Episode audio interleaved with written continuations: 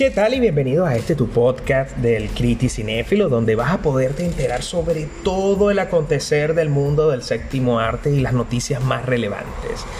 Y hablando de relevantes, empecemos desde ya con la noticia que esta semana ha sacudido las redes sociales y es que tras Tenet y la estrategia de HBO Max es poco probable que Christopher Nolan haga su nueva película con Warner Bros.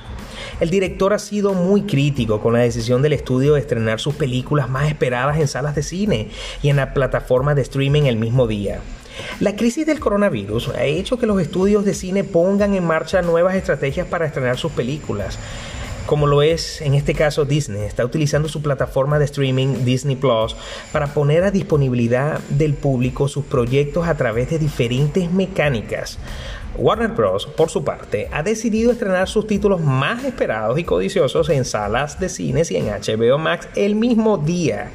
Esta estrategia no ha gustado a algunos de los directores que trabajan con las compañías, como lo es en el caso de dos potencias mundiales de directores como lo son Delis Villeneuve y Christopher Nolan. El primero experimentará esta planificación híbrida con su película Doom, la adaptación cinematográfica de la novela de Frank Herbert, protagonizada por Timothy Chalamet. A su vez, Nolan, no obstante, no sufrió esta mecánica con Tenet, primer blockbuster estrenado en cines durante la crisis del coronavirus.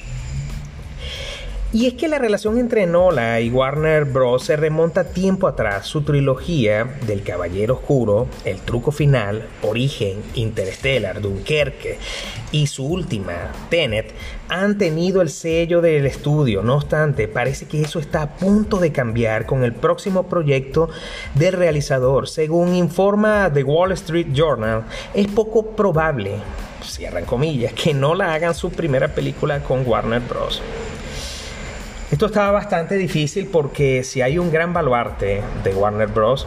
Eh, y uno de los directores más importantes que ellos tienen en su fila, que digamos que normalmente trabajan con ellos, es Christopher Nolan. ¿En qué irá a parar esto? No lo sabemos. Yo creo que particularmente si a mitad de año vemos una mejoría con la pandemia y esto llega a aplacarse un poco los contagios, yo creo que la estrategia de HBO Max tendrá que cambiar.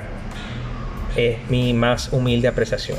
Bueno, muchísimas gracias por escucharme y nos vemos en otra ocasión con otra noticia súper importante del mundo del séptimo arte. Chao, chao.